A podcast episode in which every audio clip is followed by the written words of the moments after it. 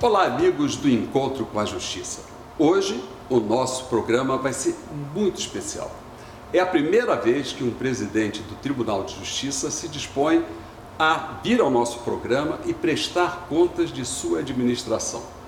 Então é uma alegria muito grande, desembargador Henrique Figueira, começar este programa onde Vossa Excelência se dispõe a vir ao nosso encontro com a Justiça, é, que hoje tem como intérpretes e como repórteres a advogada Alessandra Santos, que é da Comissão da Verdade da Escravidão, desembargador João Batista Damasceno e a repórter Rogéria Cardial. E nós queremos saber, presidente, como é a sua vitoriosa administração. Claro que ainda faltam alguns meses, Vossa Excelência ainda tem algum tempo para fazer mais do que já fez. Vossa Excelência que tem uma experiência fantástica no nosso programa de saúde como presidente da Mútua dos Magistrados e que chegou de mansinho na administração do tribunal e está fazendo uma administração maravilhosa. Quais são os pontos chaves para essa administração como presidente do Tribunal de Justiça do Estado do Rio de Janeiro? Boa tarde, Ciro, Damasceno, Alessandra, Rogéria. Muito obrigado por estar aqui com vocês. É um prazer muito grande. Ah, eu, eu acho que não existe uma receita mas existe um, um comportamento, uma ideia, que é jamais fazer as coisas sozinho e jamais pensar só numa outra pessoa ou num ou outro grupo. É pensar o tribunal de todos, para todos e por todos. É pensar num tribunal que é, preste o melhor possível o serviço em favor da população que atenda os anseios dos magistrados e atenda os anseios dos servidores. Eu acho que nós trabalhando com esses três é, grupos, dá para fazer alguma coisa boa. Eu acho que a linha mestra é por aí.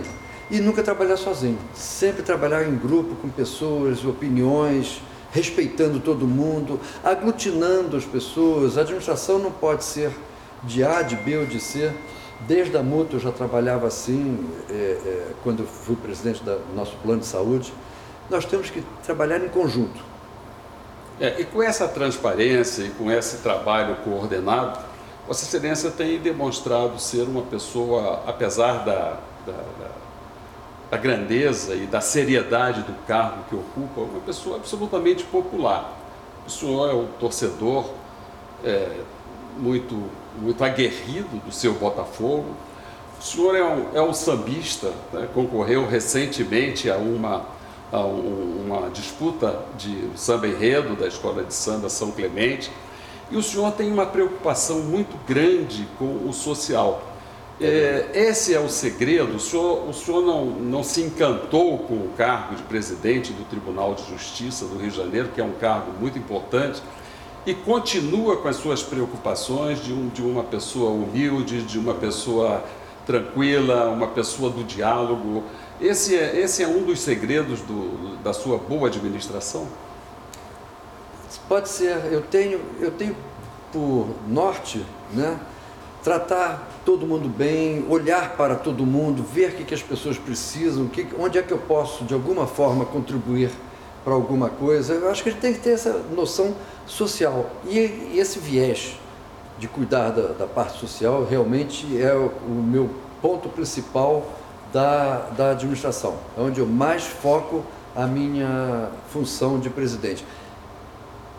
Orgulhoso demais de ser eleito por nossos colegas, orgulhoso demais de exercer essa presidência e, e de alguma forma poder ajudar com a sociedade. Presidente. Tá, favor. Presidente, é, vendo, vendo a cultura do samba, que é uma cultura negra, dá para se perceber que o doutor tem esse olhar racial, essa preocupação com essa população, esse olhar humano, né? E chegou ao nosso ouvido, né, uma fofoca que o doutor também está idealizando uma orquestra aqui no TJ. E nós gostaríamos de saber essa orquestra, ela vai ser composta pelo judiciário, pelos servidores, ou ela vai também estar aberta a essa população que, por muitas das vezes, nasce com esse sonho de estar numa orquestra, poder tocar um instrumento, mas não consegue ter essa oportunidade, essa porta aberta. Isso é um programa muito bonito, né? Montar uma orquestra do Tribunal de Justiça. É, ela começa é, trazendo todos os nossos servidores, ou magistrados, o nosso público interno. Mas nada impede que ela receba, faltou um tocador de tuba, né? Então nós precisamos trazer alguém de fora para compor uma a orquestra. Tem todos os instrumentos, tem um naipe imenso de cordas, de, né? de, de, de, de pra, é, como chama? sopros. Né? E a gente precisa ter é, todos eles. Se dentro do tribunal nós não tivermos é, músicos que se interessem em participar da orquestra, certamente vamos buscar lá fora, é, sem dúvida. Ainda nessa questão, é, da questão racial, podemos dizer assim, recentemente né, o senhor teve em visita lá no Instituto Pretos Novos, no IPN. E aí uh, fiquei sabendo sobre essa parceria, né? Uh, o nosso prefeito também está engajado nessa, nessa pauta. Queria que o senhor nos contasse um pouco sobre essa, essa parceria aí com o Instituto Pretos Novos, essa questão toda da reparação, né? Uh, das, dos escravos aqui no nosso Brasil, aqui no nosso Rio de Janeiro? Olha só, semana passada eu estive lá e fiquei é, encantado com, com o que vi. É um trabalho de pessoas abnegadas que é, dão a vida pela trazer um pouco de história, de cultura para a nossa cidade. É impressionante o trabalho que eles fazem. E estamos celebrando um convênio para que, no cumprimento do, de penas, os apenados, a, prestação de serviço à comunidade, vão para lá, para trabalhar com, com a, a, Eu não vou, não vou falar com a parte arqueológica, mas pelo menos com a parte de museu, de orientação das pessoas. Eles recebem várias e várias escolas públicas e particulares, alunos todo dia tem turmas de alunos que vão lá. Então, essas pessoas vão prestar um serviço para a, a comunidade, esses apenados, com uma ideia de, de, de recuperação, de, de, conscientização da posição da sociedade, deles na sociedade.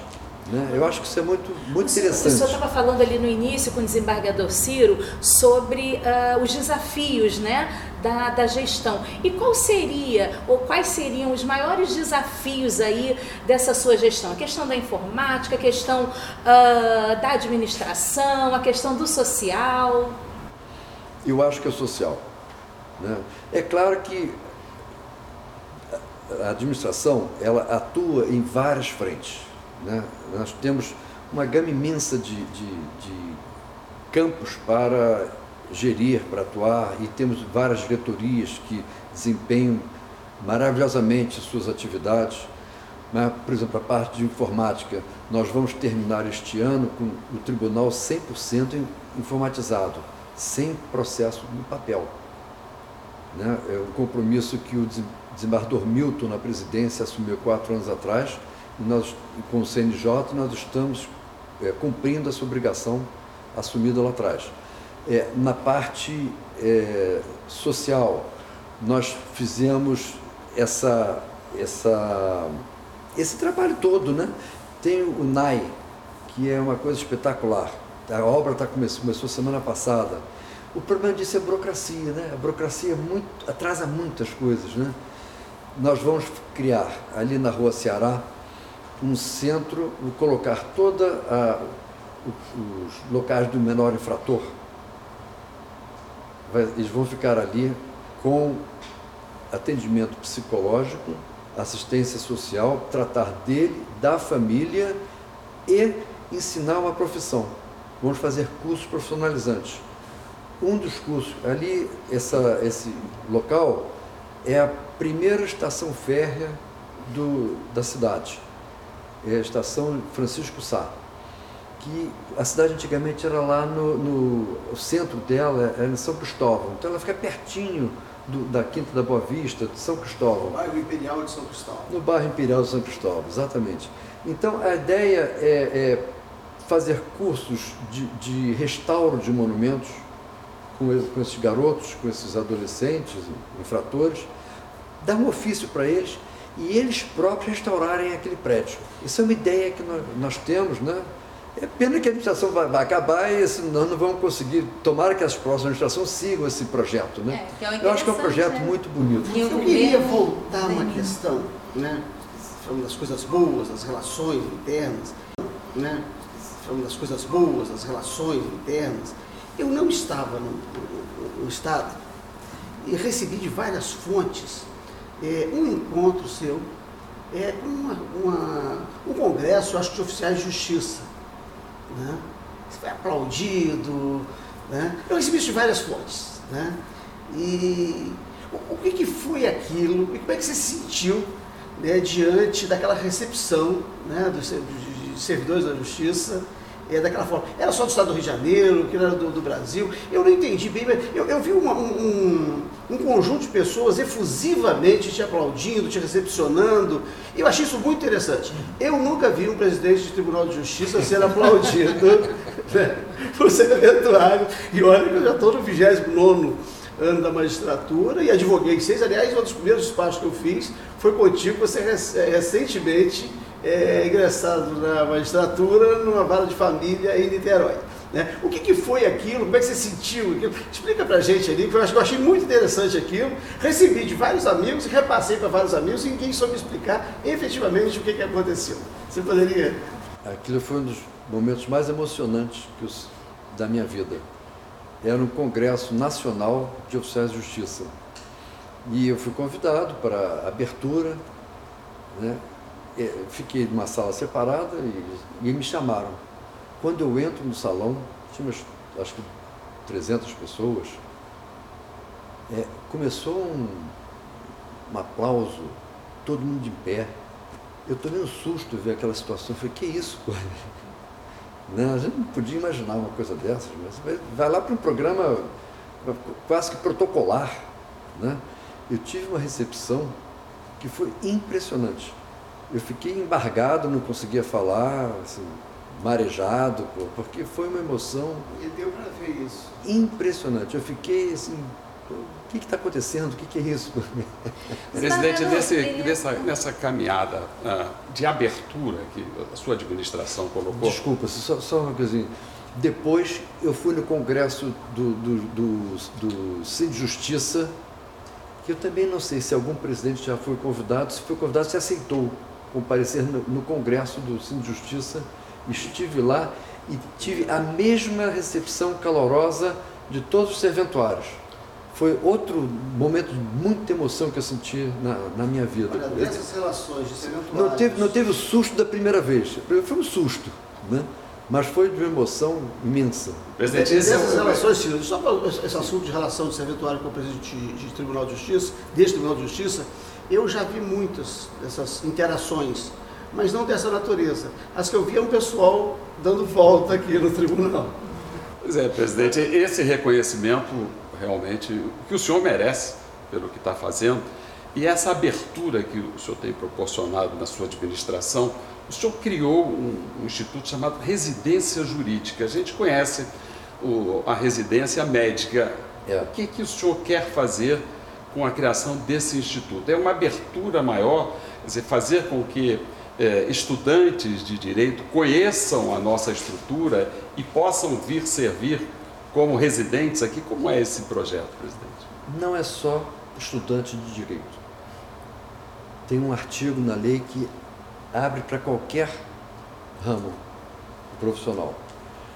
É, isso aí eu, eu na verdade, a Procuradoria-Geral do Estado, o Ministério Público, a Defensoria já tem esses programas instalados na área jurídica. E nós trouxemos para cá, fizemos um projeto de lei, implantamos, estamos em fase de implantação, né? já foi sancionada a lei, é, e colocamos um artigo dizendo assim, não, pode ser para qualquer atividade. E a gente precisa muito trabalhar com assistente social, psicólogo, técnicos de, de, de informática, é médicos, são várias, é uma gama imensa de atividades que nós temos aqui dentro da justiça, que toda a sociedade está aqui dentro. Né? Toda a sociedade se vai representar aqui dentro nos processos, nas nossas atividades. Então, é, isso vai trazer para. Veja bem, o tribunal tem hoje cerca de 12 mil servidores. 13 mil servidores nós fizemos concurso, ou por outro. O presidente Cláudio abriu um concurso paralisado, a pandemia ficou paralisado, nós encerramos esse concurso, demos posse a bastante gente e vamos dar, sem parar, posse mais servidores. É, nós temos 3 mil estagiários e temos 5 mil contratados. A ideia é pegar uma mão de obra absolutamente é, qualificada, que são os residentes jurídicos. Quem são os residentes jurídicos? quem faz mestrado e doutorado, ou seja, já tem nível superior. E eles vão trabalhar auxiliando um juiz, auxiliando na, na, numa, numa perícia, na área psicológica, na área, na área social, em qualquer área. Esse projeto do NAI, imenso que a gente está fazendo, começando lá atrás, nós vamos usar muito isso. Né? E ele fica dois, três anos aqui e vai embora é uma mão de obra qualificada, é uma oportunidade de nós trazermos é, gente especializada sem prejuízo dos nossos servidores, porque nós temos um quadro imenso e altamente qualificado de servidores, mas que é, é muito pouco perto. Nós já tivemos aqui, acho que 15 ou 18 mil servidores Hoje estamos com 12, 13 mil. Sobre essa, o senhor tem alguma previsão de contratação né, dos técnicos judiciários e também dos oficiais de justiça avaliadores? Tem uma previsão de chamar essas pessoas que já estão aí aprovadas? Nós temos feito chamadas constantes. Né? Oficial de justiça é que, é que eu tenho um pouco de receio de chamar, eu já falei isso para eles. É, precisa Agora a gente está precisando muito de oficial de justiça. Mas o problema não é o agora. O problema é que você contrata uma pessoa, contrata, você emprega uma pessoa, traz ela para o serviço público e ela vai ficar aqui durante 30, 40, 50 anos. A informatização vai levar a que todas as citações, intimações, não sejam mais entregues pessoalmente por carta. Elas vão, vão pelo é, zap. Eletrônico pelos, é, qualquer sistema que seja, e-mail, zap. Isso, isso então, vai ter, você vai ter muito menos trabalho para o oficial de justiça. Ele vai continuar precisando fazer uma penhora, fazer um, um arresto, né, uma busca e apreensão, certos atos que são impossíveis, nós vamos precisar dos oficiais de justiça. Mas para aqueles, você vai citar, vamos, vamos supor aqui o, o banco, você manda um, um, um e-mail para ele, já está citado, ele responde aqui. Você não precisa mais do oficial de justiça, sai com papel na mão, que nem tem mais papel, sai para ir lá fazer a citação e não tem necessidade disso. Então, a, a, a gente precisa ter uma, uma, programação muito cuidadosa. O que, que vai acontecer com o tribunal no futuro? Porque é, a gente precisa do oficial de justiça hoje, precisa. Mas daqui a 10 anos, 5 anos, a gente não vai precisar tanto deve precisar de menos oficiais do que nós temos hoje. E vamos fazer o que com os oficiais de justiça? Presidente, você, o senhor está tá falando aí dessas inovações, o senhor está investindo muito na questão da inteligência artificial. É. É, como é que, que, que vai haver essa intervenção do nosso sistema processual e das nossas atividades judiciais? O que, que é a inteligência artificial que o senhor está investindo tanto? Bom, tem, tem uma, uma inteligência artificial, nós estamos com um projeto pronto, que é espetacular, vai ser entregue agora. Nós criamos um sistema de, de mediação online, junto com a PUC do Rio de Janeiro, e pegamos para fazer esse primeiro, esse projeto piloto, a, a Light. A Light tem cerca de 90 mil ações em andamento no nosso tribunal. Vê como é que é possível uma empresa ter 90 mil é, ações, né? Não, não tem sentido uma coisa dessa. Então, nós pegamos ela, estamos fazendo um monte de perguntas e, e Damasceno sabe bem disso que é, são os que a gente vive julgando lá, né? nas, nas, nas varas cíveis, nas câmaras cíveis, aquele... aquele... Julguei 15 anos na sétima vara de Nova Iguaçu, pelo menos uma meia dúzia de casos de TOI por semana. Pois é. E continua julgando aqui. É, e continua julgando aqui no tribunal. Eu já trabalhei em escritório que trabalhava com, com várias concessionárias, inclusive a Light, são muitas ações. 60 mil, não, 90 mil ações, isso é inimaginável. Mas daí no então, debate. Desculpa, a ideia, a ideia é a seguinte: o consumidor entra no sistema, assim, eu tenho uma ação e de toy qual é o seu problema? Ah, ele vai colocando, vai conversando com a máquina, vai falando, respondendo a máquina as perguntas, fazendo, e no, no fim vem uma proposta de acordo. E essa proposta de acordo, ele aceitando, leva para o juiz homologar. Ou seja, nós vamos tentar, inclusive na fase pré-processual, reduzir a quantidade de processos nessa linha. E a mesma proposta com relação ao SPC, o SPC está no debate presidencial. Né? Todo mundo está preocupado com os endividados do Brasil. 60 milhões. Isso. É, 60 milhões de endividados. O senhor pretende também é, é, investir com inteligência artificial nesses, nesses endividados do SPC? Sem dúvida. Sem dúvida. É, nós temos o, o, modelo. É a questão de você definir as perguntas, é só uma adaptação você define todas as propostas que aquele negócio direcionado, o negócio bancário, o, a SEDAI, por exemplo, Águas do Rio, né? são, são várias frentes que nós podemos agir. É nesse sentido. Presidente, eu tinha uma pergunta que o presidente já respondeu, que era em relação à saúde mental do judiciário.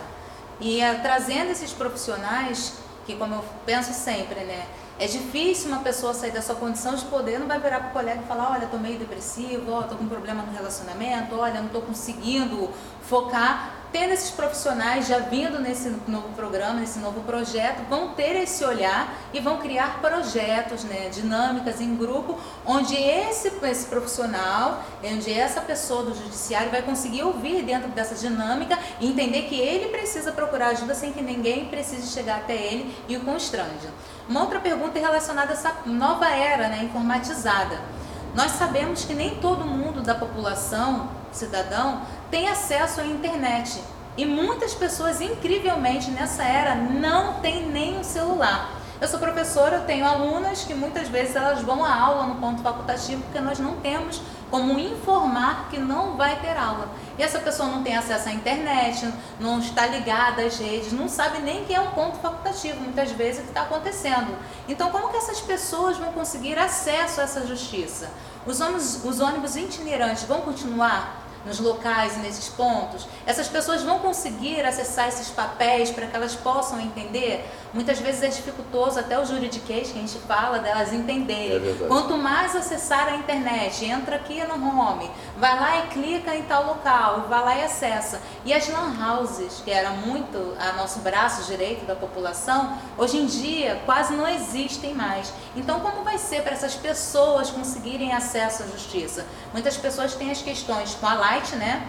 Que é diversa, às vezes em uma rua inteira, quase toda essa rua recebe esse toy, injustamente, covardemente, dessas pessoas, né? E muitas vezes elas não têm nem a quem recorrer, porque chegam no poupa tempo, ah, entram no sistema. E é o que elas vão, acabam desistindo de entrar com esse processo, acabam pagando essas taxas né, uhum. imorais. E aí como que poderia acontecer com essas pessoas? Eu quero dar uma sugestão, criar um portal de entrada temos um prédio abandonado aqui na frente, o, museu, o antigo Museu da Imagem do Som, né? um prédio tombado. Né? Tem olho esse museu danado. Doido para pegar Eu acho que nós poderíamos fazer um portal de entrada para atendimento dessas pessoas que não têm acesso. Se quiser, né, contribua para fazer uma coisa. Pode pegar, é, pode ser estagiários, pode ser essa turma que vem aí, é, né, vai fazer a residência, né? Porque aí nós temos não é só o caso de quem não tem acesso à internet, não nós temos, temos casos, situações de pessoas, tem a pessoa que não tem documentação, né? tem gente que não tem registro, se não conhece bem isso, tem muita gente que aqui no entorno né, da cidade do Rio de Janeiro ainda não tem energia elétrica. Eu acho que nós poderíamos pensar alguma coisa, um portal de entrada, né, para atender esses casos dos excluídos. Aí nós poderíamos chamar dos excluídos da justiça, né, dos excluídos dos acessos. Isso aí nós atuamos muito, você falou, Rogério, com a justiça itinerante. Nós, há, há meses atrás, quatro, cinco meses atrás, fizemos na Ilha Grande. Chegamos aí em comunidades indígenas, lá da Ilha Grande. Registramos uma infinidade de pessoas, resolvemos milhões de problemas. Né? É, a justiça itinerante é o nosso braço mais perto da, da, dos necessitados. Como é que ficou a produtividade do tribunal nesse período aí de pandemia, os servidores no home office, os magistrados também? Como é que foi essa repercussão da, do home office, é, a produtividade do tribunal? É, isso foi um pouco na, na pergunta da Rogéria. Nós tivemos uma produtividade espetacular. O tribunal conseguiu se reinventar, né, conseguiu, vamos dizer, trocou de pneu com um carro andando como se costuma falar. Né? E não, nunca tivemos problema de é, despachar processo, julgar processo. Foi muito bonito o que o tribunal fez. Né? Que todos os magistrados, todos os servidores, todo mundo fez um esforço concentrado fantástico por conta da pandemia. Mas a pandemia acabou. A pandemia acabou e as pessoas têm que voltar ao antigo normal. Né? a, a parte, vamos, vamos dizer, de, de, de informática, ela não pode servir para o servidor, para o juiz ficar em casa. Nós já, de, já baixamos atos para os servidores todos voltarem já há bastante tempo. Não, a informática é um braço, é um instrumento a favor das pessoas, da população. Se você tem algum problema, alguma dificuldade, estou falando do servidor e do magistrado, tudo bem. Mas o lugar da gente é aqui. Nós temos que vir trabalhar aqui. Né? É, outro dia eu peguei um magistrado, assim, fui lá no, no cartório, estava tudo fechado. Mandei chamá-lo, falei assim, ah, você veio aqui nos últimos dois anos? Eu falei assim, três vezes ou quatro vezes. Ah, mas a minha produtividade aumentou. Eu falei assim, ótimo, aumentou, tem que aumentar mesmo, tem que trabalhar. Mas você tem que atender as pessoas. Tem a pessoa que não tem celular, a pessoa que não tem acesso à informática, ela vem no balcão. Agora, eu acho que a institucionalização do atendimento que a gente está falando, né? o cartório tem que estar aberto, o juiz tem que estar presente. Por isso que eu acho que a ideia de criar um, um portal de acesso permanente, institucional, pode ser até 24 horas né, já permanente institucional, pode ser até 24 horas, né, já que nós temos o plantão. Claro, claro. Né, eu acho que isso analisa, e quem não puder ir né, é ao ônibus, ou o ônibus não está naquela semana ou naquele mês, ele tem um local de atendimento permanente. Vamos fazer um pequeno intervalo e voltamos em seguida com o programa Encontro com a Justiça. Carta às brasileiras e aos brasileiros em defesa do Estado democrático de direito. Em agosto de 1977, em meio às comemorações do sesquicentenário de fundação dos cursos jurídicos no país, o professor Gofredo da Silva Teles Júnior, mestre de todos nós, no território livre do Largo de São Francisco, leu a carta aos brasileiros, na qual denunciava a ilegitimidade do então governo militar e o estado de exceção em que vivíamos conclamava também o restabelecimento do Estado de Direito e a convocação de uma Assembleia Nacional Constituinte. A semente plantada rendeu frutos. O Brasil superou a ditadura militar. A Assembleia Nacional Constituinte resgatou a legitimidade de nossas instituições reestabelecendo o Estado democrático de direito com a prevalência do respeito aos direitos fundamentais. Temos os poderes da República: o executivo, o legislativo e o judiciário. Todos independentes, autônomos e com o compromisso de respeitar e zelar pela observância do Pacto Maior, a Constituição Federal. Sob o manto da Constituição Federal de 1988, prestes a completar seu 34º aniversário, passamos por eleições livres e periódicas, nas quais o debate político sobre os projetos para o país sempre foi democrático, cabendo a decisão final à soberania popular. A lição de Gofredo está estampada em nossa Constituição. Todo o poder emana do povo. Que o exerce por meio de seus representantes eleitos ou diretamente, nos termos desta Constituição. Nossas eleições, com o processo eletrônico de apuração, têm servido de exemplo no mundo. Nós tivemos várias alternâncias de poder com respeito aos resultados das urnas e transições republicanas de governo. As urnas eletrônicas revelaram-se seguras e confiáveis, assim como a justiça eleitoral. Nossa democracia cresceu e amadureceu. Mas muito ainda há de ser feito. Vivemos num país de profundas desigualdades sociais, com carências em serviços públicos essenciais como saúde, educação, habitação e segurança pública. Temos muito a caminhar no desenvolvimento das nossas potencialidades econômicas de forma sustentável. O Estado apresenta-se ineficiente diante dos seus inúmeros desafios. Pleitos por maior respeito e igualdade de condições em matéria de raça, gênero e orientação sexual ainda estão longe de ser atendidos com a devida plenitude. Nos próximos dias, em meio a esses desafios, teremos o início da campanha eleitoral para a renovação dos mandatos dos legislativos e executivos estaduais e federais. Neste momento, deveríamos ter o ápice da democracia com a disputa entre os vários projetos políticos visando convencer o eleitorado da melhor proposta para os rumos do país nos próximos anos. Ao invés de uma festa cívica, estamos passando por um momento de imenso perigo para a normalidade democrática. Risco às instituições da República e insinuações de desacato ao resultado das eleições.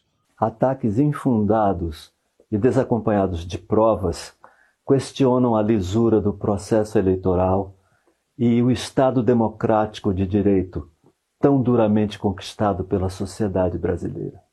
São intoleráveis as ameaças aos demais poderes e setores da sociedade civil e a incitação à violência e à ruptura da ordem constitucional. Assistimos recentemente a desvarios autoritários que puseram em risco a secular democracia norte-americana. Lá, as tentativas de desestabilizar a democracia, a confiança do povo na lisura das eleições não tiveram êxito. Aqui também não terão. Nossa consciência cívica é muito maior do que imaginam os adversários da democracia. Sabemos deixar ao lado divergências menores em prol de algo muito maior a defesa da ordem democrática. Imbuídos do espírito cívico que lastreou a Carta aos Brasileiros em 1977 e reunidos no mesmo território livre do Largo de São Francisco, independentemente de preferência eleitoral e partidária de cada um, Clamamos às brasileiras e aos brasileiros a ficarem alertas na defesa da democracia e do respeito ao resultado das eleições. No Brasil atual, não há mais espaço para retrocessos autoritários. Ditadura e tortura pertencem ao passado. A solução dos imensos desafios da sociedade brasileira passa necessariamente pelo respeito ao resultado das eleições. Em vigília cívica contra as tentativas de rupturas, bradamos de forma uníssona: Estado democrático de direito sempre.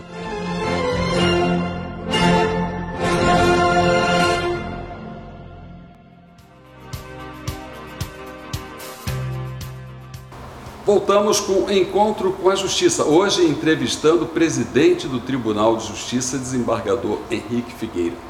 Desembargador, o Tribunal de Justiça do Rio de Janeiro ganhou o prêmio Prioridade Absoluta. E eu fiquei muito orgulhoso com esse prêmio, merecido prêmio. E a sua administração realizou um sonho antigo meu, que foi a criação da vara é, de crimes contra crianças. É, essa sensibilidade sua com a infância e a juventude eh, vem de onde, presidente? E por que a criação desses, eh, desses mecanismos de proteção à infância e à juventude que justificou o prêmio que o tribunal recebeu? A gente tem que cuidar dos mais fracos. Nós que vivemos dentro de um poder, que temos uma certa força, e só dentro, e só, e só dentro, e só, e só dentro, e só, e só dentro deste poder, nós temos que olhar para quem tem mais necessidade, para quem não consegue ter voz, para quem não consegue se manifestar. E, e tanto que eu acho que pela primeira vez um presidente do tribunal chamou um juiz da infância para ser seu juiz auxiliar. Eu, eu chamei um juiz de, da, da infância de Petrópolis para trabalhar comigo, exatamente porque eu queria muito foco nessa área. Né? Eu, eu acho que isso aqui é cuidar de quem precisa. Nós temos essa obrigação. Né? E o idoso, eu não tive tanta tanta oportunidade, tanta condição de cuidar. O, o idoso tem que ser olhado também lá para nas próximas administração. Nós temos do tribunal, nós temos que olhar para o idoso. Infelizmente é muita coisa, não dá para você ver tudo, né? Mas com relação à criança, realmente nós fizemos um trabalho bastante grande e tomara que frutifique, continue firme. Presidente, é nítido a emoção que o doutor esbolsa falar desses projetos. Tem um projeto muito interessante que acontece aqui no TJ, que é o programa do Justiça Cidadã, onde os líderes comunitários vêm e têm um entendimento.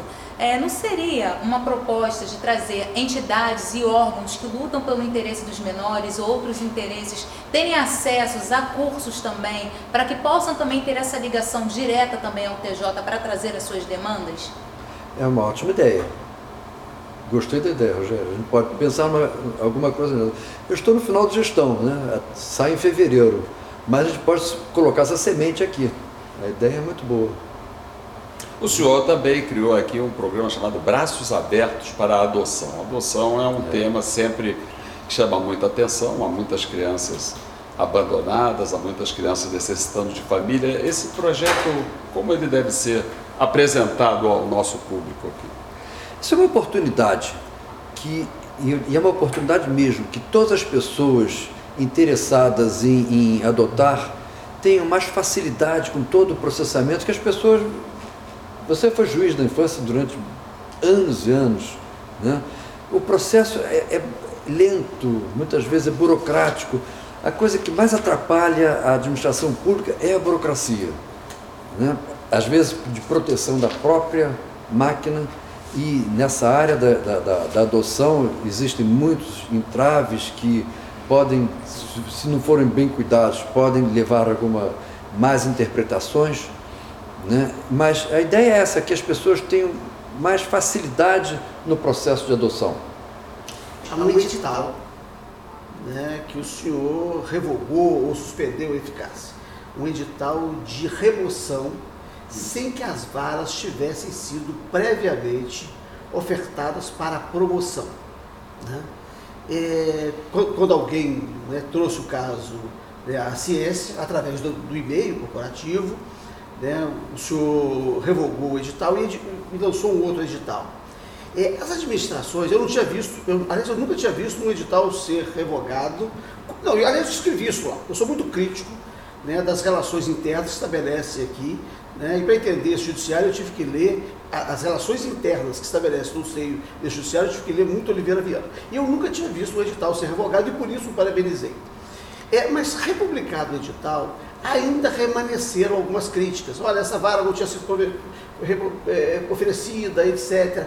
É difícil fazer um catálogo do que foi oferecido, do que não foi oferecido, do que é por merecimento, do que é por atividade, a fim de evitar né, essas celeumas e estes questionamentos né, do, né, de eventuais vícios desses, desses editais? Damasceno, o problema não é o catálogo. Nós temos todas as varas é, devidamente registradas. O que, que acontece então? Interpretação. O caso está submetido ao CNJ um grupo de magistrados entrou no CNJ se sentindo prejudicado. Mas não, é possível reunir quando, quando nós fizemos... E, e ajustar quando, um padrão comum, ó, daqui para frente vai ser assim, vamos continuar. Quando nós fizemos o primeiro edital, vieram falar comigo e eu fiz um reexame de todas as, as, as vagas oferecidas e realmente constatei que uma das varas tinha, é, eu, eu tinha me equivocado. Ela era para ser feita remoção e não foi. as outras vagas todas, eu estou perfeitamente dentro da, da, do que eu entendo que está certo. Uma parte das vagas, elas foram é, abertas pelo critério de antiguidade. E o Supremo Tribunal Federal editou uma repercussão geral. Eu agora estou sendo muito técnico agora, né? Acho que a gente está saindo um pouco da parte. O Supremo decidiu e todo mundo tem que é, acompanhar aqui. Decidi, decidiu que toda vaga que abre por antiguidade não pode ir para remoção, tem que ir à promoção movimentação vertical. E nós editamos, por conta desse regimento, nós fizemos uma modificação gigantesca na estrutura da, da, do primeiro grau e criamos a entrância única. Acabamos com cargos de juiz é, substituto desembargador e fizemos uma mudança radical aqui dentro. Depois disso, o, o órgão especial editou uma resolução dizendo que a vaga que, se, que for oferecida a vaga de quem se removeu, do juiz que se removeu, ela necessariamente vai para promoção. São esses dois tipos de vagas que nós estamos oferecendo para esses juízes substitutos. Agora, o, os, os, juízes que entraram lá dizem, ah, mas foi oferecida an antigamente, quando eu não era juiz ainda. Foi, foi, foi oferecida porque a Lomã manda oferecer e oferecia. E não faz nenhuma, nenhuma é, ressalva, tem, tem que oferecer toda vez. Não, no segundo grau não tem essa celeuma. O segundo grau é diferente, né? porque o segundo grau é uma coisa Sim. só, né? Presidente, é, o que, que o tribunal tem e, feito? E, desculpa, e mudamos totalmente o segundo grau também, né? O tribunal, numa sessão histórica, é, dividiu o público e o privado e criou umas duas câmaras empresariais, partindo para especialização, que eu acho que demoramos é, 35 anos, né? 34 anos eu votei porque, contra.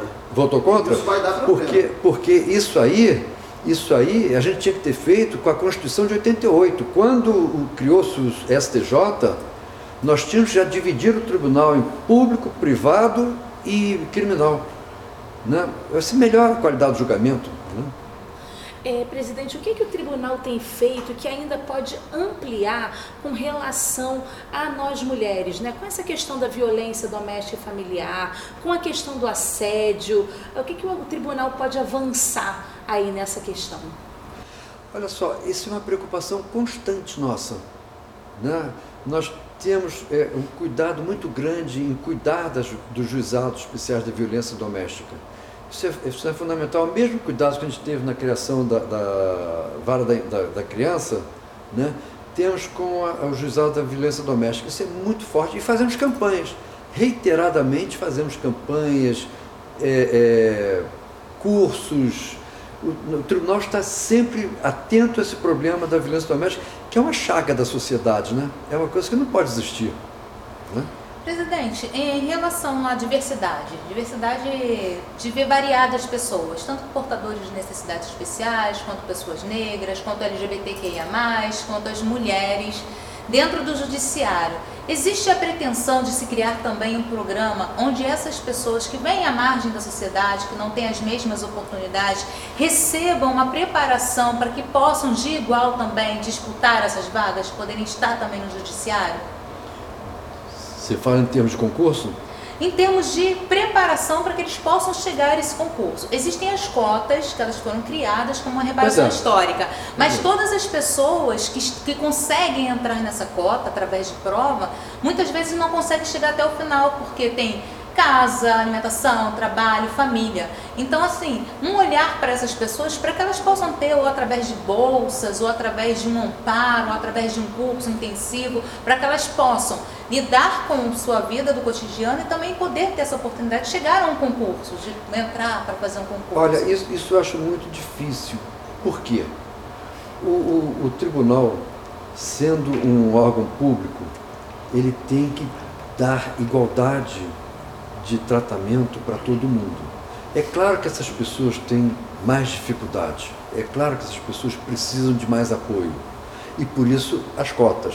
Mas o tribunal preparar essas pessoas para elas ingressarem no, no concurso, eu acho que a gente estaria criando um, um, um de, deixando a imparcialidade, entendeu? Criando um, um nicho que talvez não fosse bom. Não seria uma maneira de reparação histórica que o, que o TJ poderia estar dando a essas pessoas de uma oportunidade Aí de nós temos as cotas, igual? né? Aí nós temos as cotas. É, isso, isso seria uma implementação de política que talvez possa ser desenvolvida, né, presidente, por outros órgãos da administração, do executivo. Do executivo, não do judiciário. Não, senão o próprio judiciário vai ter que julgar depois. Né? Pois é. Eu queria te fazer uma pergunta, presidente, sobre a ouvidoria. Né? Nós temos uma ouvidoria nesse tribunal, desempenhada por um magistrado, né? e eu, um tempo passado, eu vi um constrangimento né, do colega magistrado. É, é, ouvidor é só para ouvir, né? não decide nada. Mas mesmo sendo apenas para ouvir, eu vi um constrangimento né, do, do, da pessoa que exercitava a ouvidoria, em se tratando de uma questão interna né, do tribunal. Então seria interessante que a ouvidoria fosse empenhada é, é, é, por um agente externo, uma ouvidoria externa, e que apenas ouvisse e encaminhasse, e tendo maior autonomia para recepcionar a resposta e encaminhar a quem reclamou ou a quem remeteu a, a mensagem. Seria interessante uma ouvidoria externa. A, a função da, da, da, ouvidoria é exatamente essa. É isso, isso que ela faz e cumpre, né? recebe uma, uma reclamação, encaminha para o órgão de onde causador dessa reclamação devolve. A auditoria ela é organizada. Tá? Então, eu acho que nem adianta a gente pensar, a ideia não é, não é não, de repente alguém de fora, é, não, fora dos nossos problemas, pois é. Mas aí o CNJ que define essa, essa linha de ação. Nós, nós somos muito dizer, controlados Sim. Né, pelo CNJ, você sabe muito bem disso, como que o, essa, essa centralização nacional do, da situação dos tribunais é, nos afeta e afeta todos os tribunais. Mas é a história do Brasil, né? Ela é pendular. Ora centraliza, ora descentraliza. Né? Esse é um bom momento, inclusive, né, é, falando de centralização e descentralização, não tem coisa mais descentralizada e mais bela né, na história do Brasil do que as escolas de samba. Né? E eu tomei ciência hoje né, de que você tem um Té, né, que é um compositor, ah, fale disso também, né, né, que é um compositor. Ah, fale disso também, eu acho que é, é, é bem interessante. Eu não conhecia essa sua, é, esse seu viés, essa sua vertente, mas fale para a gente que eu achei muito interessante. Olha só, todo, todos nós temos uma vida muito estressante. Né? Julgar não é fácil. Né? É, é, uma, é uma situação complicada. Então, nós precisamos eu, eu acho que preciso ter válvulas de escape. Por exemplo, eu faço, eu jogo tênis duas, três vezes por semana. É, é uma válvula de escape. Eu tenho algumas atividades, vamos dizer, extracurriculares. E uma delas é, todo ano, por uns três ou quatro meses, me divertir, sentar numa mesa de bar com um grupo de amigos e discutir um, um enredo e dessa discussão saiu um, um samba e a gente ir para quadra para disputar. Isso faz parte da necessidade da gente é, espairecer. Né? Acho que é, é, fundamental isso na nossa, nossa atividade. Acho para qualquer pessoa, né? Todo mundo tem, o trabalho em geral ele é muito rotineiro. A gente precisa ter válvulas de escape. O Botafogo é outra válvula de escape, né?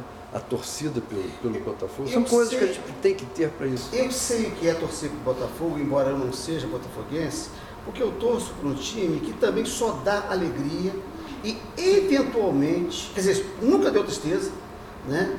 E de vez em quando dá até alegria, que é o América.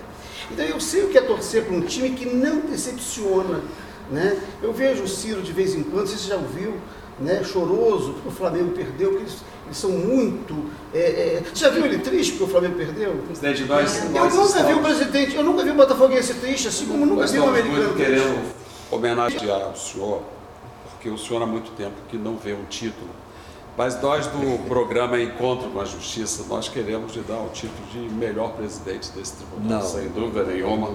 O senhor está conquistando esse título antes de, de, de, terminar o seu mandato, é. justamente por essa, por esse seu perfil de humildade, de olhar para o social, de olhar para os mais fracos. E o senhor é, inovou também na questão da contratação do restaurante aqui do tribunal, que serve a todos É. os servidores e nós magistrados, uma comida de qualidade. O público em geral. Do público, nesta sexta, nesta sexta, nesta sexta, nesta sexta, nesta sexta, nesta sexta, nesta sexta, nesta sexta, nesta cenário gastronômico. E eu queria fazer uma sugestão, não sei se chegou ah, a- a- aos seus ouvidos, que hoje alguns restaurantes estão fazendo a doação do excedente, não é do resto, não é da sobra. O excedente para as pessoas que têm fome.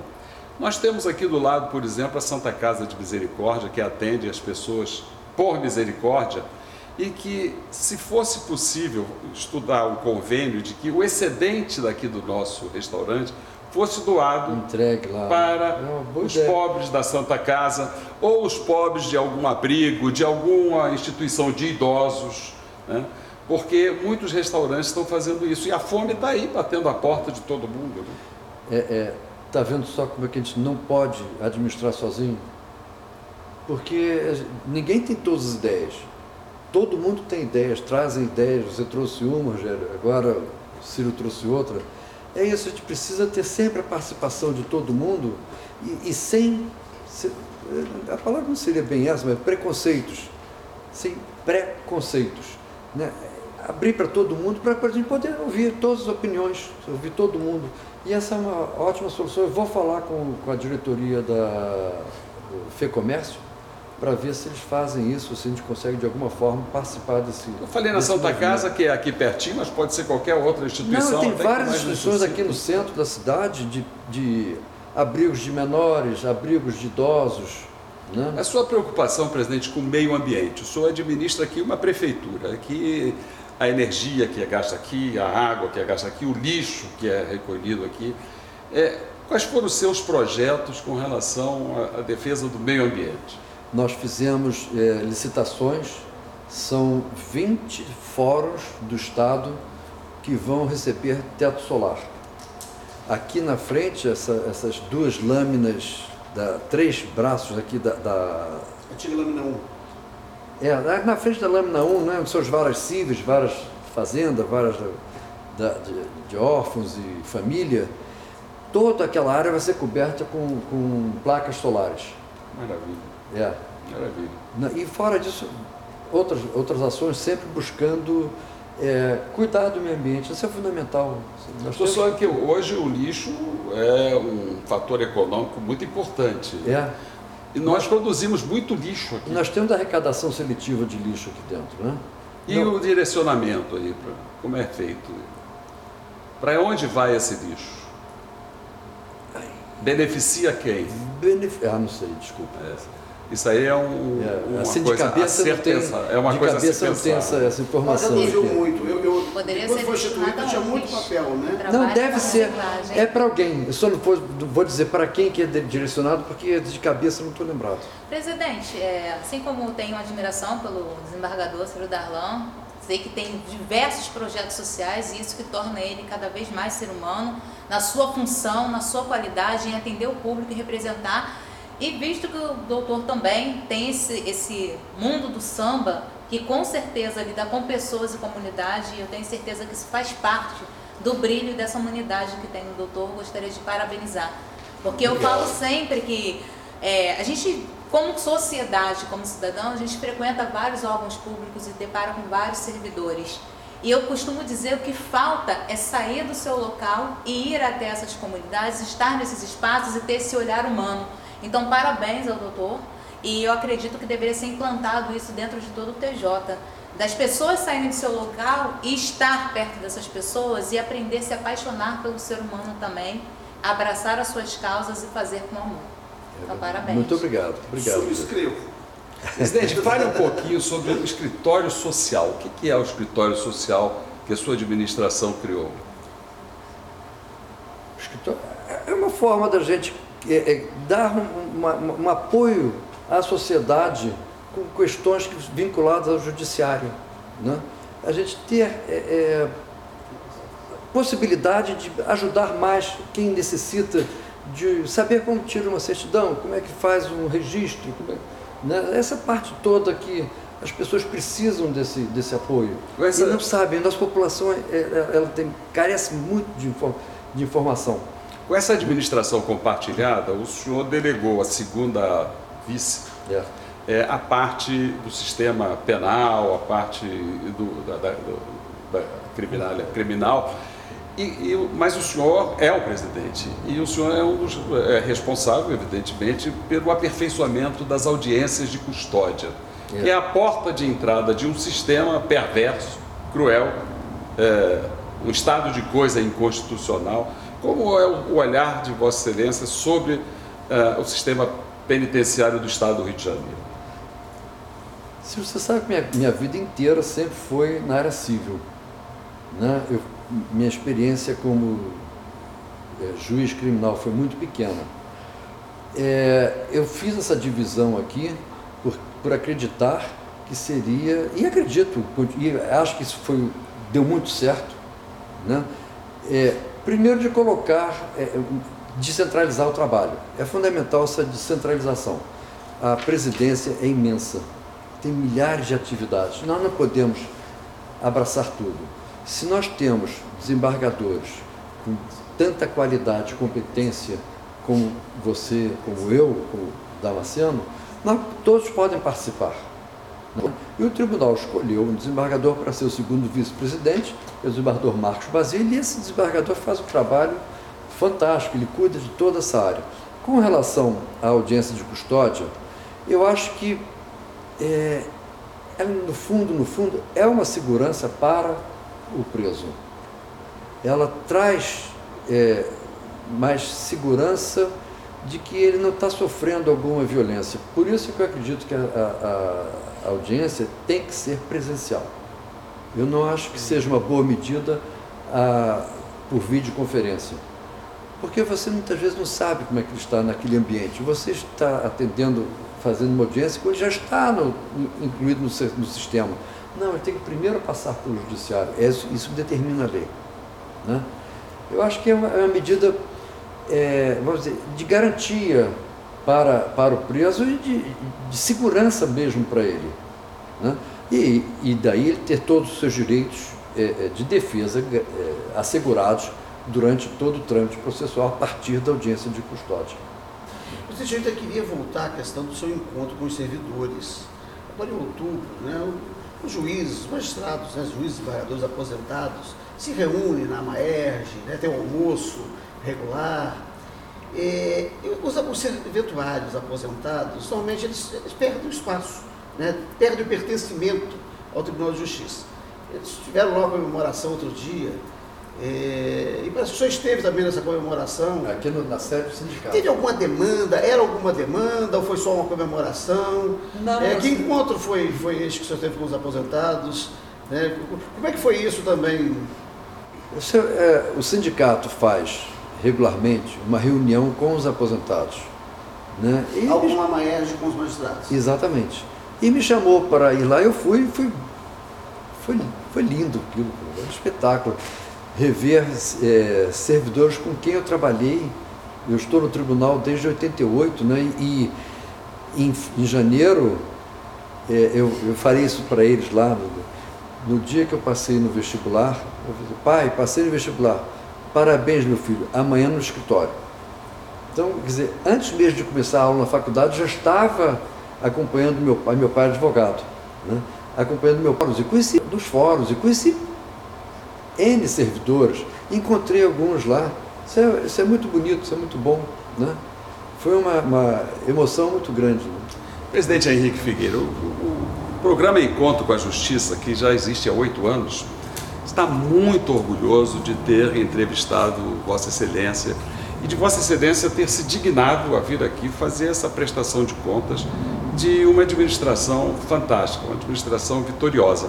E nós queríamos que os, os minutos finais fossem dedicados a, a Vossa Excelência para falar com o nosso público, porque o programa ele é ouvido através do YouTube, assistido por milhares e milhares de pessoas que certamente ficarão muito curiosas em assistir esse programa e ver como um presidente tão humano é, se dispõe a vir é, na nossa rede social, prestar conta de sua administração, responder a qualquer pergunta sem qualquer tipo de censura e tirar de letra essa entrevista como Vossa Excelência o fez. Os nossos agradecimentos, as palavras são suas, presidente. Meus amigos, eu, eu estou muito agradecido. É, eu acho que é até uma obrigação nossa, aqui eu falo como um administrador público, em vir prestar essas contas. Ou, não chega nem a ser uma prestação de contas, mas conversar sobre o que nós fizemos, o que nós pretendemos para o tribunal, como nós organizamos o Tribunal de Justiça nesses dois anos. É, é, é sempre bom falar da justiça, é sempre muito bom falar das pessoas que trabalham na justiça, das oportunidades que nós temos, dos nossos projetos, tanto sociais quanto institucionais, das relações que nós tivemos aqui dentro, mantemos aqui dentro. É, é uma alegria muito grande, Ciro, Rogéria, Damascena, Alessandra, estarmos aqui com vocês e falarmos sobre o Tribunal de Justiça, que é uma paixão, né? é uma paixão que a gente cultiva há quase 50 anos. Muito obrigado a todos. Nós aqui agradecemos, presidente. Esse foi o programa Encontro com a Justiça, onde entrevistamos o presidente do Tribunal de Justiça, desembargador Henrique Figueira. Tudo acaba em samba e o samba é de autoria do nosso presidente Henrique Figueira.